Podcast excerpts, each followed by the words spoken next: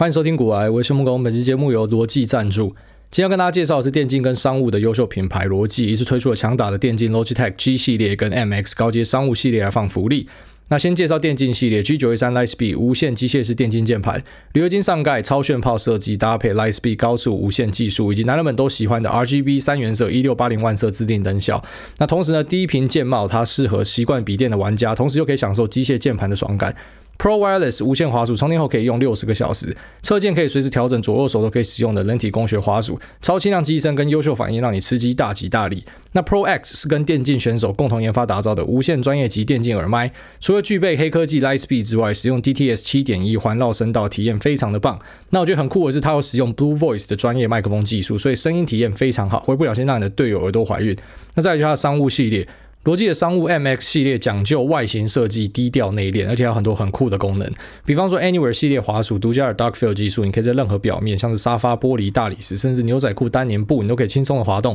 超高电池的续航力，适合那种常常要外出办公，或是随着近期 WFH 风潮必须在家工作的商务人士。搭配同系列的 MX Keys 智能键盘，金属质感和完美敲击感，以及灵敏感应的智能背光，以及 Type C 超快充，不管是键盘滑鼠都有 Flow 跨电脑的传输功能，你可以在不同的作业系统，比方说 Mac 跟 Windows 之间使用复制贴上的功能来传输档案，然后这个非常方便。也就是说，你过往要透过随身碟跟 email 达到的功能，现在可以只用 Flow 功能来达到。那听完这么多炫炮的商品呢，现在就来放福利给大家。从现在到二月二十一号，罗技在全台的网络跟实体通路呢，都有一个新年的活动，最高下杀五七一折。搭配我的网络折扣码 L O G I G O A Y E Logic 股癌，可以满一二八八再折一二八，所以是折上加折。那满额登录呢，还可以再抽九九九九纯金金牛哦。所以所有有兴趣的朋友，想要买逻辑的朋友呢，都可以在链接栏这边找到相关的资讯。那记得使用我的折扣码来获得更超值的优惠。好，今天是大年初二啦，就在这边还是要祝大家新年快乐，恭喜发财，好，那一切顺利。不知道大家有没有跑去走村呐？啊，是我是完全不会去走村的，因为我知道现在去外面很高几率就是你会被塞在路上，特别是假设你往今天跑的话呢，基本上就是稳重了啦。哦，所以我又是非常讨厌开车，非常讨厌塞车的人，那我一定就是归在家里。那我相信刚才也是有些听众你在收听股癌的时候，你可能就是塞在路上，我就问你一句过不过瘾啊？叫送哎，现在应该觉得，干为什么要出来？为什么我就已经知道新年这么多人了，我还是要出来跟人家挤，然后塞在雪隧里面，一直听那个广播？啊，然后不然就是在高速公路上面整个塞烂，就已经塞爆了，然后超想尿尿的，然后不知道下一个交流道要等多久。那往前开一阵子呢，就看到两台车撞在那边，两个低能儿在下面打电话，哦，两个人在那边打电话。那你心里面想说，你们随时都可以撞，为什么就是要选新年的时候撞呢？哦，就是有很多这样的问题产生啊。但是我觉得，反正大家都出去玩啊，出去玩就是要保持乐观，然后保持开心。遇到塞车呢，哎，就放个音乐来听，然后听一下我们那什么股癌有认成啊，听一下 Podcast 啊，或者说听一下那个，哎，最近。Joe Rogan 又再一次的访问 Elon Musk 啊，在这个 Spotify 上面，他有他有那个影像的 Podcast，我觉得蛮酷的。其实基本上跟 YouTube 一样，那这个访问也蛮精彩的啊。反正就是找一点事情做啊，不要破坏自己的心情啊，这是非常重要的。那像这种哈偏往虎山行的事情就是会发生，你就知道会塞车，啊、你还是要出去嘛。那像是我前几天有 po 一个文章，告诉大家说这个刮刮乐期望值负的，啊其实这也不需要我讲，就大家都知道，其实我自己也知道，潜意识里面知道，都是东西一定赔钱的，因为就是每次打开新闻，然后看到讲说某某公务员哦，一定都是他妈退休公务员，然后一定都是那种什么每个礼拜花五百。哎，不是五百，五百太多了。然后什么五十到两百块，然后定期去电脑选号的这种人会中奖啊？什么戴一个口罩，然后戴一个帽子，帽子压很低，然后中奖之后就低调离场哦。那故事都这样写嘛，然后就知道说啊，都你都不会中奖，因为每次中奖都是那些人，然后不会是你，也不会是你的朋友，也不会是朋友的朋友哦，反正都在都在梦里面，都在故事里面。但是很多人呢，还是会前仆后继的去做这样的尝试，然后包括我自己。那我回去苗栗过年的这一次呢，因为我觉得就是太无聊了，所以我就拉着我姐去刮乐那边，然后想说来过瘾一下，来气氛一下。那不知道为什么一气氛就气氛到最贵的那一个啊，就是三万六千块，那里面是两千块的刮刮乐有十八张的这个，我看很多 YouTube 都在刮这个，我想说那我也来刮看看啊，好，就是气氛一下嘛，好玩嘛。那一开始真的蛮好玩的，就是三万六，那有十八张，那又很大张，好，所以我跟 Lisa、我妈、我姐我们那边刮刮得很高兴啊，那刮到了两万二。那我姐看到两万二，就讲说：“哎，你三万六换到两万二，很好了啦，你有玩到。”然后我们就这样 cash out 出场。我跟她说：“看你到底懂不懂赌徒啊？你到底是不是专业的赌徒啊？如果你当初知道你花三万六，你只会刮到两万二，然后你要出场的话，然后你还会去刮的话，代表你脑袋有问题啊！然后你就明知说这个只会降低你的现金购买力，你还去做，你就是有问题吧？你知道三万六只会换两万二，你怎么可能去做这样的事情？你会这样做，就只是因为你知道三万六是有可能会刮到什么两百万、两千万，或者上面那台。”好 BNW X One 你知道说有这样的机会，你才会去刮嘛？哦，谁会愿意说拿三万六，然后去换一个比较小的钱呢？啊，我姐想一想，对，有道理，所以我们要继续刮。那我们就把这个两万二呢，就换十一张回来继续刮。哦，刮第二轮的时候就已经刮到，我就不想刮了，因为刮到手很痛。好，那我姐刮到就是不太高兴，剩下我妈，我妈那种赌徒很强，那种赌徒性格很强烈的，这还是刮得很高兴。那又在中奖啊！这次中了两万多块，只是因为有超过呃有一个奖项有超过一万块，所以要缴税。那缴税又缴掉二十一趴啊！那我们还是换了十张回来。那刮第三轮的时候就已经大家就已经我觉得玩腻了，就已经不想玩了啊！可是我们还是勉为其难把它刮完，然后换到五千八，然后那五千八想说好啦，已经累了哈，下午已经花太多时间这样往返往返于投注站了，所以我们就等到晚上的时候再回去好了。好，那晚上的时候呢，就拿这个五千八回去换了这个一千八的乐透，然后跟四千块就再换两张，就这两张再刮到八千块，然后八千块又再刮，就这样一直刮刮刮刮到话，我们总共刮了大概五六十张以上，反正刮到最后面是已经。真的是心态心态炸裂，就已经不想玩了，太累了。我宁愿赶快把我钱输掉，所以我就进去就把那个什么 QR code 刮出来，直接逼，然后就其他都不刮了，我只刮那个 QR code。那最后面呢，当然就是归零，然后就如愿归零，剩下一千块，一千块已经没有办法再买这个两千块了，所以就是把那个乐透买掉，然后就做一个结束。所以这故事就是告诉我们说，很多东西真的都是适量就好。刮刮乐极限差不多就是五到十张，你只要刮超过，我告诉你，那一定就是变得很痛苦，很不好玩。因为你看到，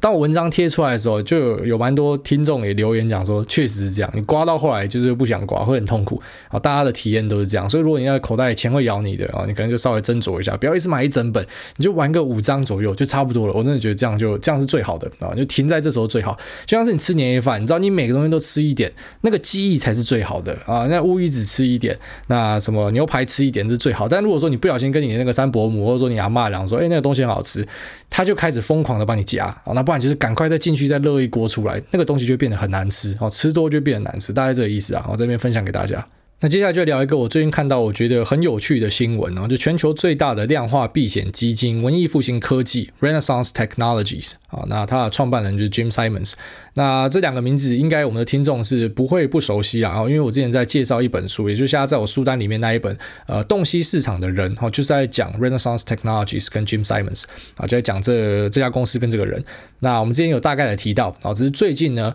这个文艺复兴科技算是遇到一些大事啊，啊，他们根据彭博报道。在二零二零年的十二月一号到现在，累计已经被赎回至少五 B 点 US dollar，然后就是说五十亿美元，换算台币呢，就是已经往这个一千五百亿持续往上冲，而且还没有停下来。那为什么会赎回呢？啊，当然就是绩效烂才会赎回啊。绩效好谁会赎回啊？啊，那但是赎回的也不是大家熟知的那个 Medallion Fund，就是文艺复兴最有名的大奖章基金，因为那个是没有对外开放的。会被赎回的呢？好，是有对外开放的三档基金，一个是 Renaissance Institutional Equities Fund，那另外两个呢是 Renaissance Institutional Diversified Alpha Fund 跟 Renaissance Institutional Diversified Global Equities Fund 啊，因为他们都遇到了算是蛮大额的亏损啊，那个 RIEF 呢赔了十九趴，那第二个这个 Alpha Fund 呢也赔了三十二趴，那最后一个是 Global Equities Fund 呢赔了三十一趴，所以在二零二零年其实表现都不太好啊。根据 Renaissance Technologies 他们。呃，发给股东以及发给媒体的一些那消息呢，反正就是讲说，他们一开始在下跌的时候，这个避险没有做好。那之后在反弹上涨的时候呢，又过度避险，诶，听起来好像又有点印象哦，跟那个 华南永昌事件好像又有点像哦，反正就是啊，避险的部位没有敲好啊，讲是这样讲啊，那总之呢，就造成了一个还蛮大额的亏损。但是我还是得平心而论啊，就是说在去年的这个大额亏损之前呢，其实它的表现是不差的啊，就在过往的表现呢，呃，它的这三只基金的目标都是锁定在我要打败大盘，我就是以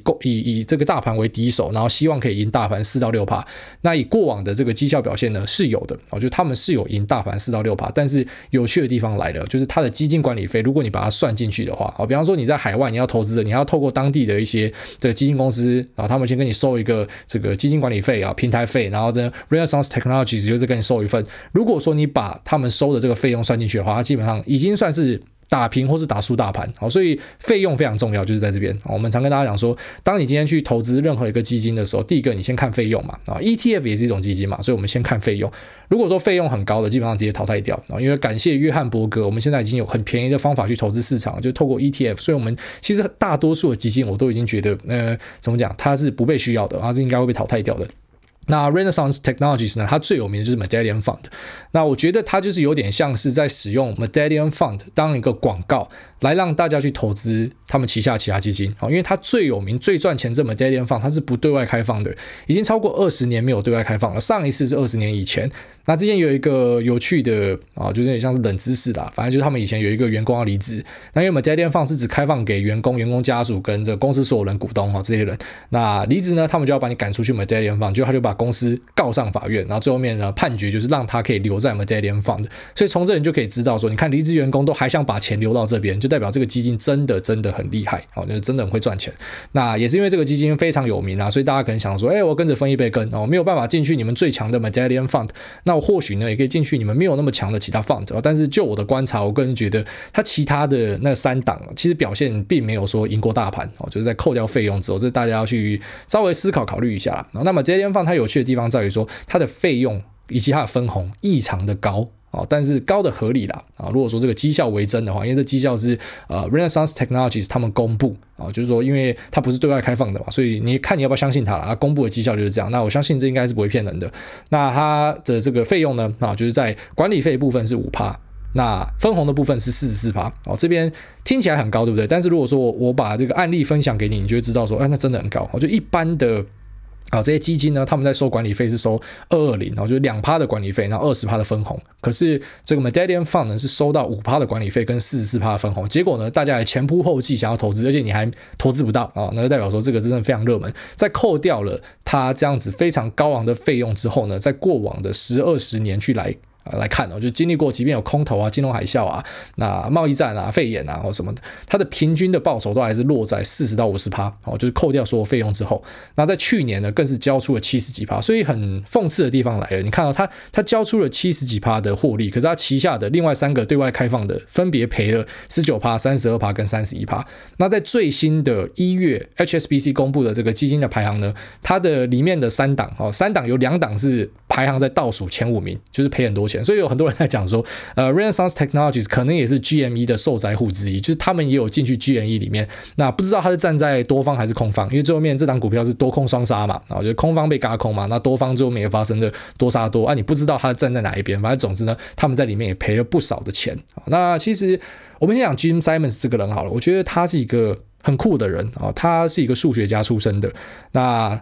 呃，在年轻的时候呢，有被国安局找进去啊，就是负责做密码破解员啊。那最后面因为跟上司有吵架，我记得是在一个 TED 访问有聊这件事情，所以他就被 fire，然后被开除掉了。那他是等到四十几岁的时候才去募了大概四百万美元，加入了投资的行列。所以他算是很慢才进入投资圈里面的人。那在后面呢，呃，一开始他本来四百多万嘛，嘛，结果后来他直接把它赔掉一百多万，所以他等他直接一开始就把他的这个净值的三分之一给赔掉，算是。呃，怎么讲就赔的非常惨重啊。那但后来故事大家知道，就是 Medallion Fund Medallion Fund 的表现非常非常的好。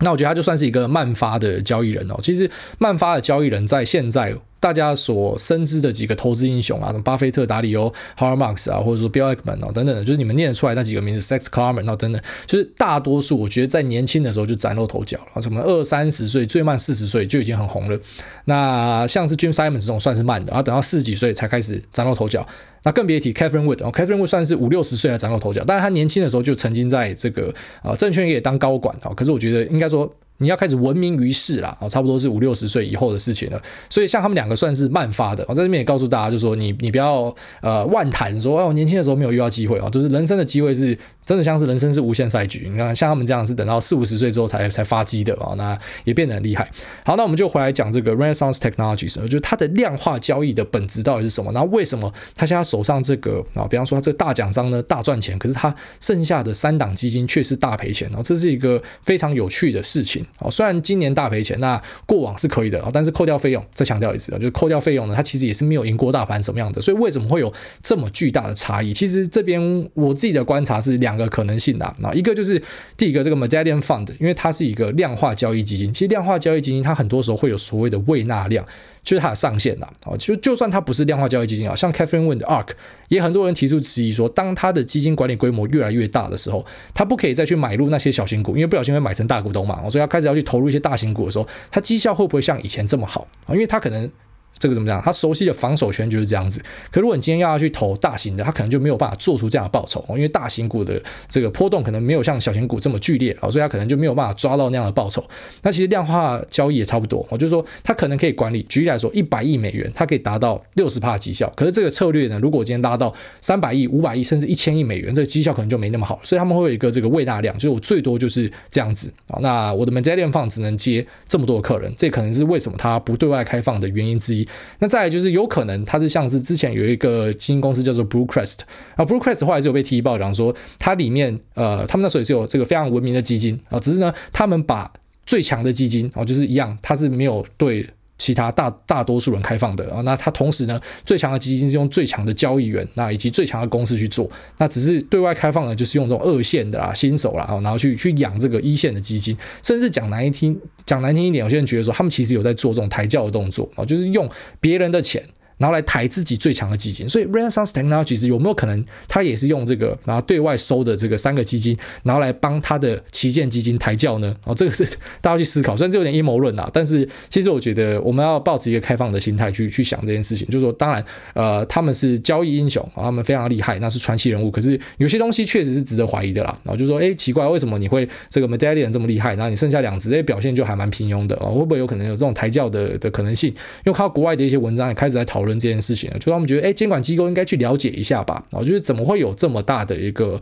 差距？好，接下来我们就来跟大家讲一下这个量化交易它的本质是什么东西啊？我们就简单来举例一下，像我们之前在 Telegram 里面啊，那那时候前阵子因为全职股都没有在动嘛，好像我的。我的爱股 Nvidia 躺在地上四个月，然后最近复活了，非常高兴啊！那 Square 或者说这个 Microsoft、Google，我觉得手上的这些权值股呢，很多都开始在动了，所以非常高兴。但前阵子因为他们真的都没有在动，所以很多的听众啊，就在我们那个 Telegram 里面的群友们呢，他们就开始去把目光放向那些鸡蛋水饺股，就是可能在十块钱美元以下的，那你可能。根本也不知道它在干嘛，你看到它涨就跟着进去气愤一下，就开始蛮多人去买这样的股票。那里面就有一些比较好心的听众，然后就出来讲说：“哎，你们真的要去买这样的东西吗？你们真的有研究基本面吗？”哦，这听起来很合理嘛，很保守嘛。那确实啊，就你投资怎么可以不看基本面？哎，真的有人不看基本面呢，而且还很多不看基本面。应该说市场上最主流的交易就是没有在看基本面的。啊，你看到现在市场这个交易量呢，其实大概啊，大概要去算的话，大概是一比三，就是只有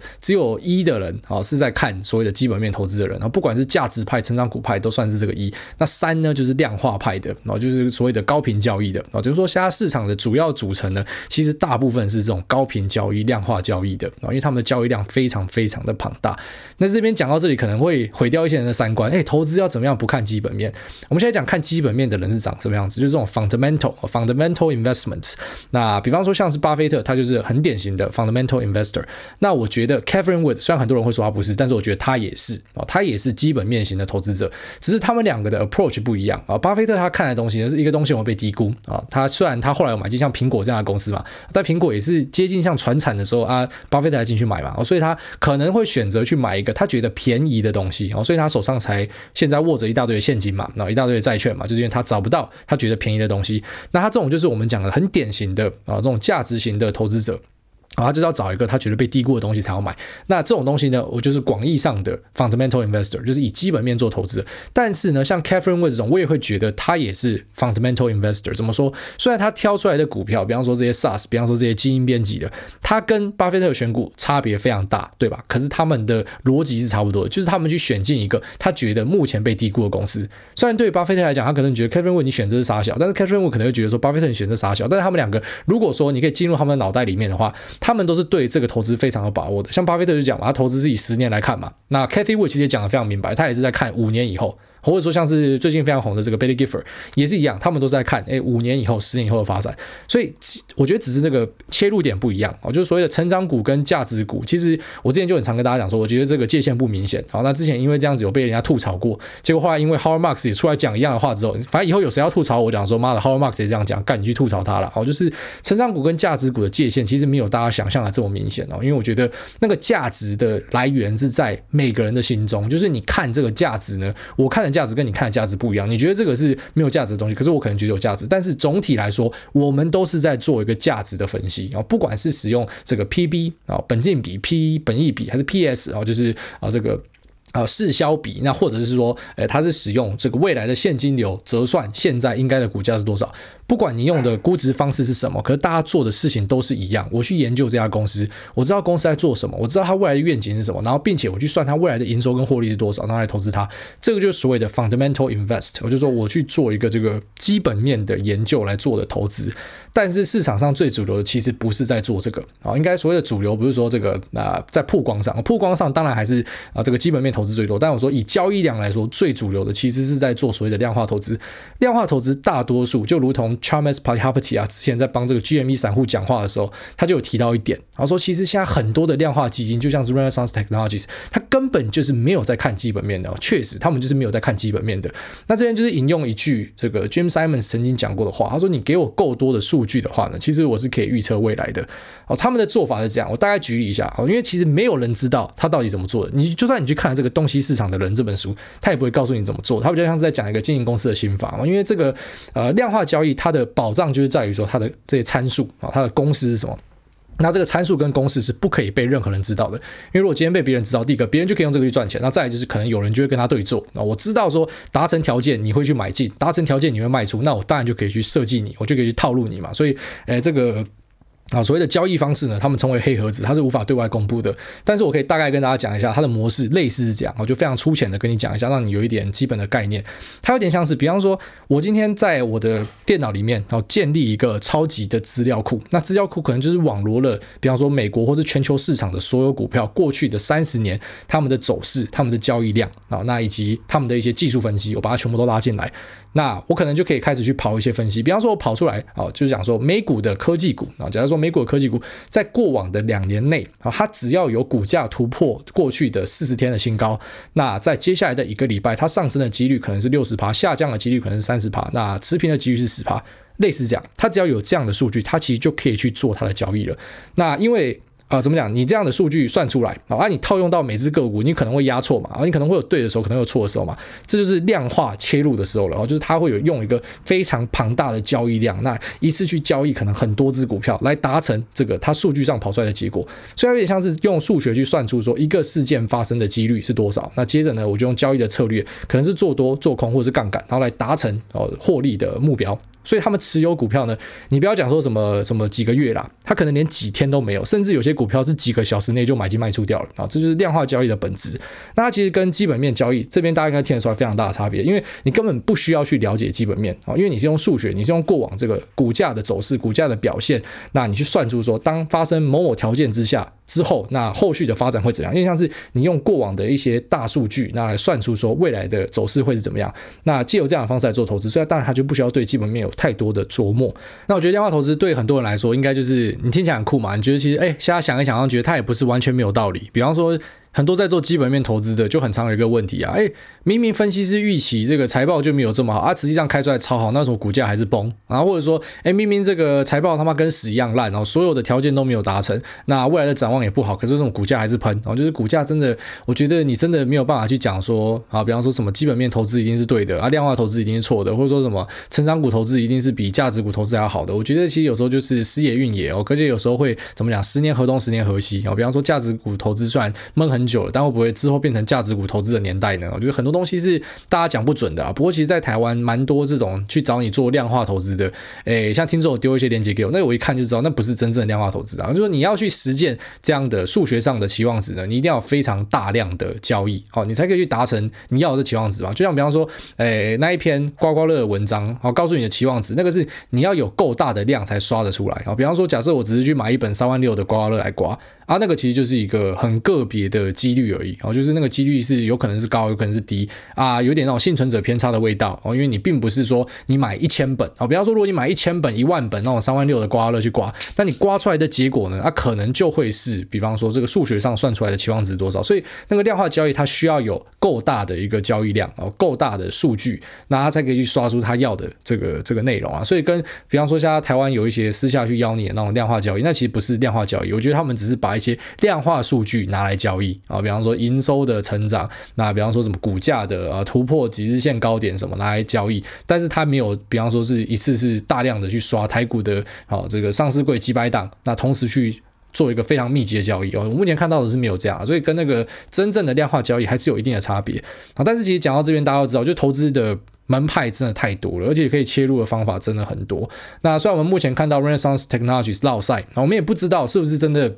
好像是这个国外网友一些讲的，就阴谋论啊，可能是他们用别人的钱来帮他们主力基金抬轿啊，这我觉得不是不可能哦。那也有可能就只是单纯的啊，比方说你本来就是不可以用一个啊，怎么讲？特别突出的一年，特别好或是特别坏的一年来看所有事情，这也是我很常沟通的观念嘛。你不可以因为一月一月三十号，然后去年的这个白包行情落赛了，然后你就从此在新年前就把股票都卖掉，因为你用数据来看，就是你这样做是不合理的哦。那只是可能特例的一年，就算今年再落赛一次，那可能也是特例的一年哦。因为整体长期的数据来看，它就是可能上涨的机会是稍微偏高一点的哦。所以你不可以拿特例来看，所以当然也有可能，比方说这个 Renaissance Technology 这三只基金，它就是今年表现不好啊。没关系，那我们还持续帮大家关注啊，就是我会去追这样的东西，因为其实对我来说是非常有意思的。我也很好奇说，这个量化交易呢，是不是真的可以最后面变成是啊这个统一市场的一个绝对啊，对吧？因为现在可能一些拥护者就是讲说，未来这个交易市场可能也是 AI 的市场哦。只是目前以我自己过往节目跟大家分享，大家应该听得出来说，我还是比较偏向于这种。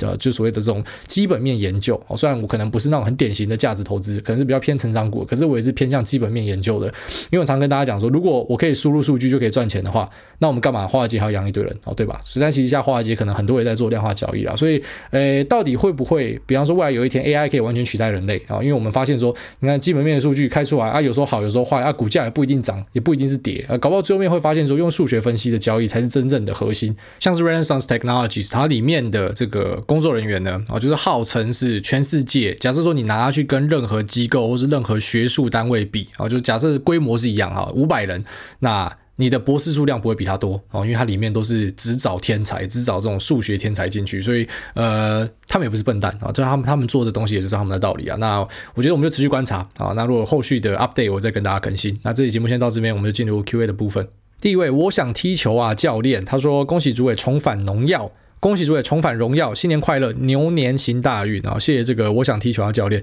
那他讲这个重返荣耀，应该只是我重新拿下 Apple 兵器谱节目排行第一名啊。其实，呃，单集排行是比较关键的，因为单集排行就是流量，所以单集排行，比方说一二三四五，那就可以看出这个在 Apple 上面流量的冠军是谁。那节目的排行呢，就比较迷一点，就大家不知道它到底是怎么样哈。我有开一个直播去分享过这件事情。那其实新节目的诞生呢，Apple 都会帮你加分呐。所以像吴淡如，但他。它本身就很红嘛，然后外加它又有一个新节目，所以他就把我踢下去了。那只是现在我又把它给抢回来了。那这个东西其实就分享给大家，就是说，假设你未来要开 Podcast，你要记得前面几周很关键，因为前面几周 Apple 会帮你加分，所以如果你前面没有办法冲到排行榜前面的话，后面会更难哦，因为前面有加分的效果啊，大概是这样子。好，下面这个 Henry Lin 他说金融科技股伸手牌，卡布祥妹五星长毛鸡娃娃狗爬式吹捧，好，带来公差小。他说想问主委 PayPal、Square、Apps、Affirmative。公司业务性质的差异以及诸位的评价，呃，应该是没有公司叫 Affirmative，你应该讲 a firm 啊，就是那公司名称叫 a firm 啦。那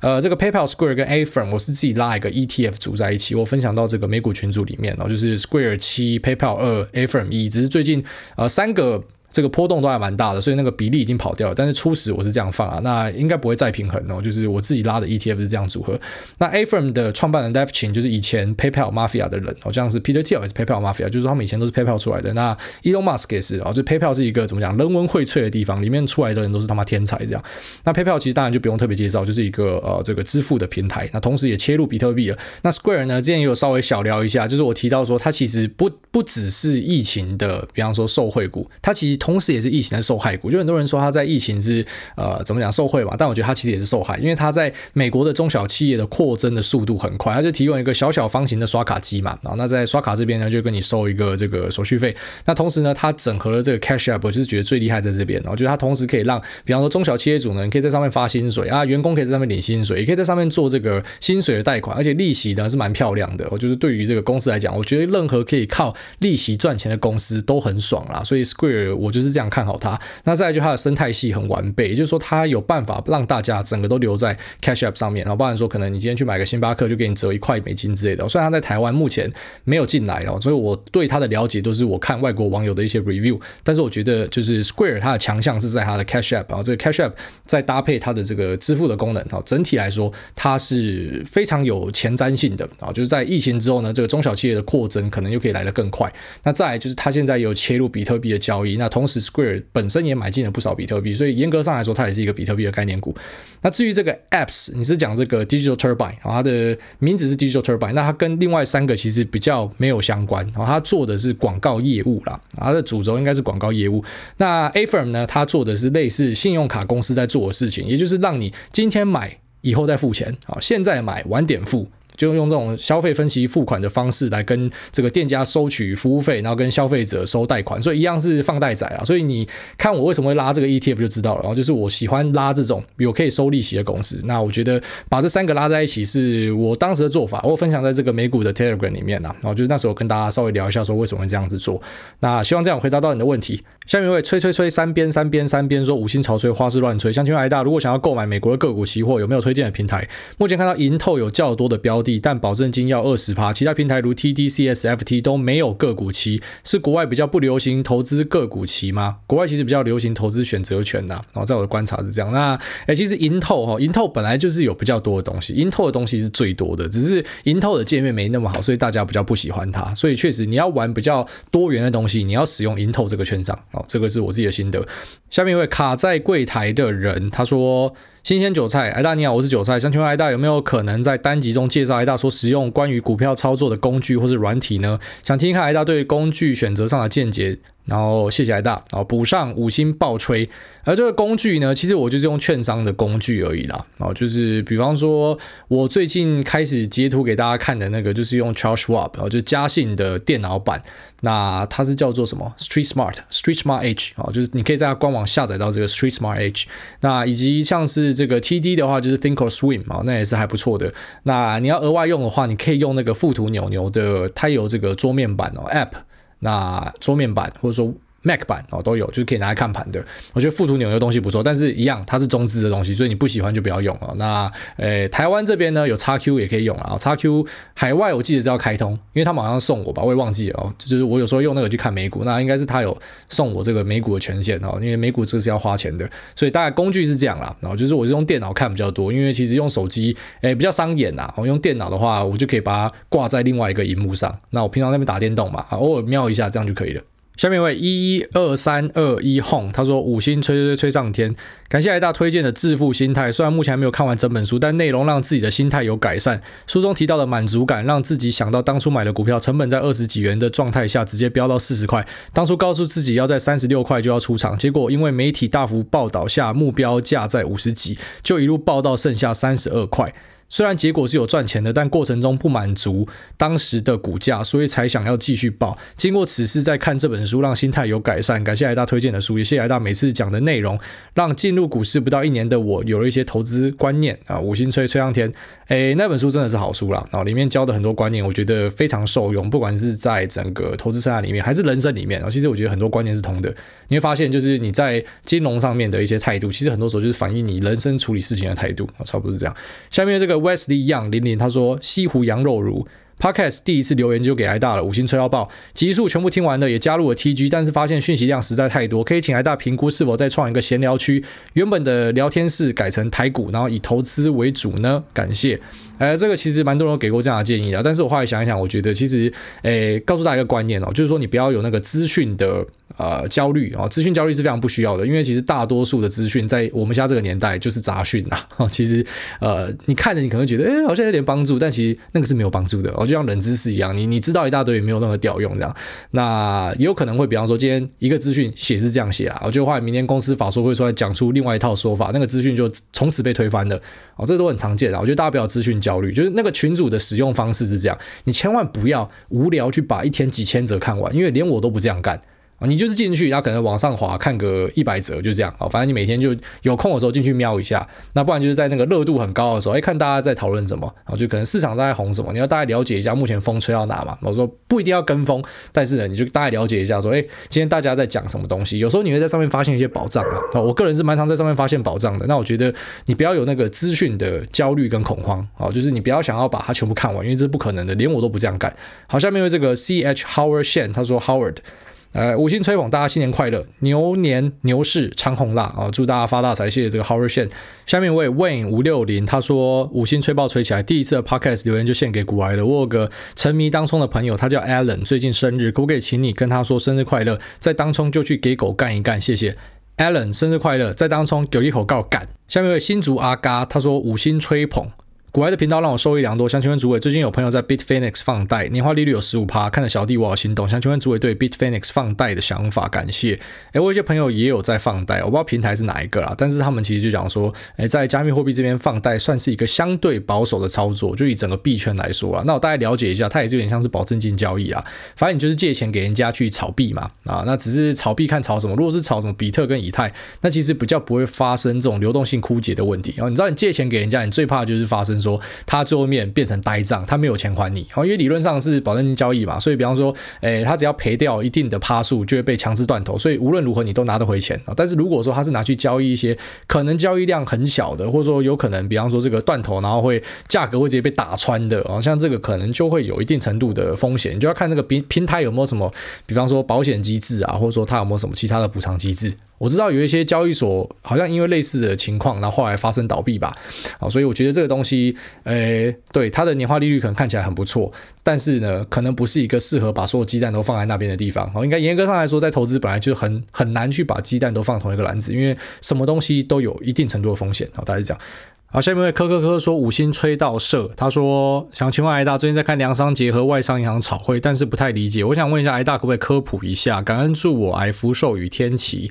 好，感谢你说这个粮商炒汇，就在讲说，我我听说是四大粮商啊，就 A B C D 啦，啊，那 A B C D 就是美国的 A D M、邦吉、加吉，然后还有达福，达福是法国，就讲 A B C D，名字很好记。那听说是有八大粮商，到底是八大还是四大，我是搞不清楚了。那它的玩法啊什么的？就是其实全世界都知道台币是被低估了啊，我相信不是只有我知道了，就是全世界的金融大鳄应该都知道，我们台湾的外汇存底一直狂买，就是因为我们希望呃台币可以锁在相对弱的位置嘛，因为我们要去盯韩元嘛。我们要去促进我们出口竞争力嘛，所以我们希望说台币不要升。那因为这样子，所以台湾是一个怎么讲？我们靠大量出口。在过生活的国家，所以理论上我们的货币应该升值，因为我们卖出了服务跟商品嘛，所以我们的货币应该要升值。可是我们的货币是受害者，所以其实很多金融大鳄应该大家都知道说，哎，台币是被低估的。然后特别是你其实去看每天台币对美元那个下影线就知道了啊，央行就是使尽全力在拉尾盘嘛，啊，反正他们就是在希望这个台币可以做到这个位置，然后也被列入可能会变成汇汇率操纵国等等，所以这应该是有目共睹啦。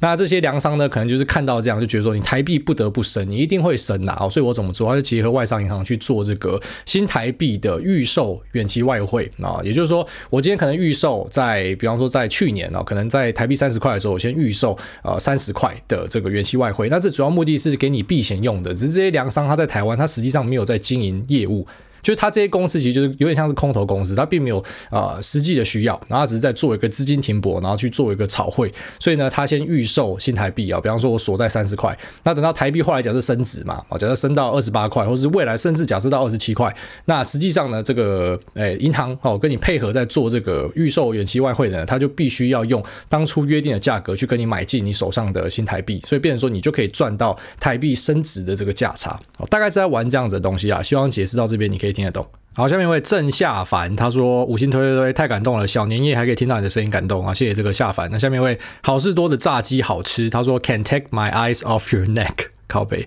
恭喜艾大喜获麟儿，前一集才说来不及带保险套，第二天直接剖小孩超声波照，真矮宝即将诞生。前面自称矮宝的都哭晕了，听艾大的节目几个月，受益匪浅，觉得脑袋都清楚了，耳朵也认成了，每天起床都觉得人生充满希望。艾大，我想对你说，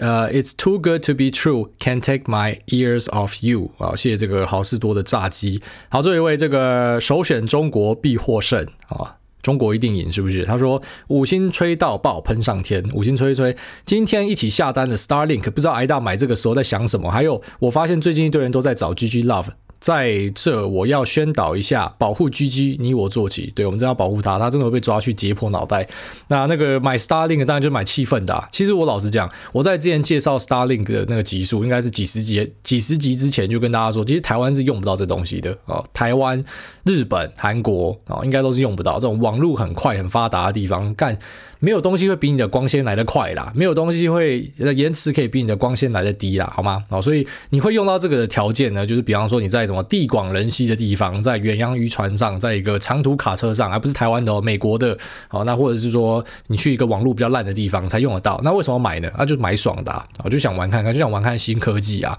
就你不确定这东西可以干嘛，但是我觉得就体验看看吧，或者把那小耳朵拆下来，他妈挂在墙上为爽啊，大概是这样。那我相信很多在台湾买 Starlink 都是。这个气氛啊，反正你靠马斯克赚了很多钱，所以你就支持他一下。我相信很很多人的心态是这样啊。好了，那这节目先到这边，就这样，拜。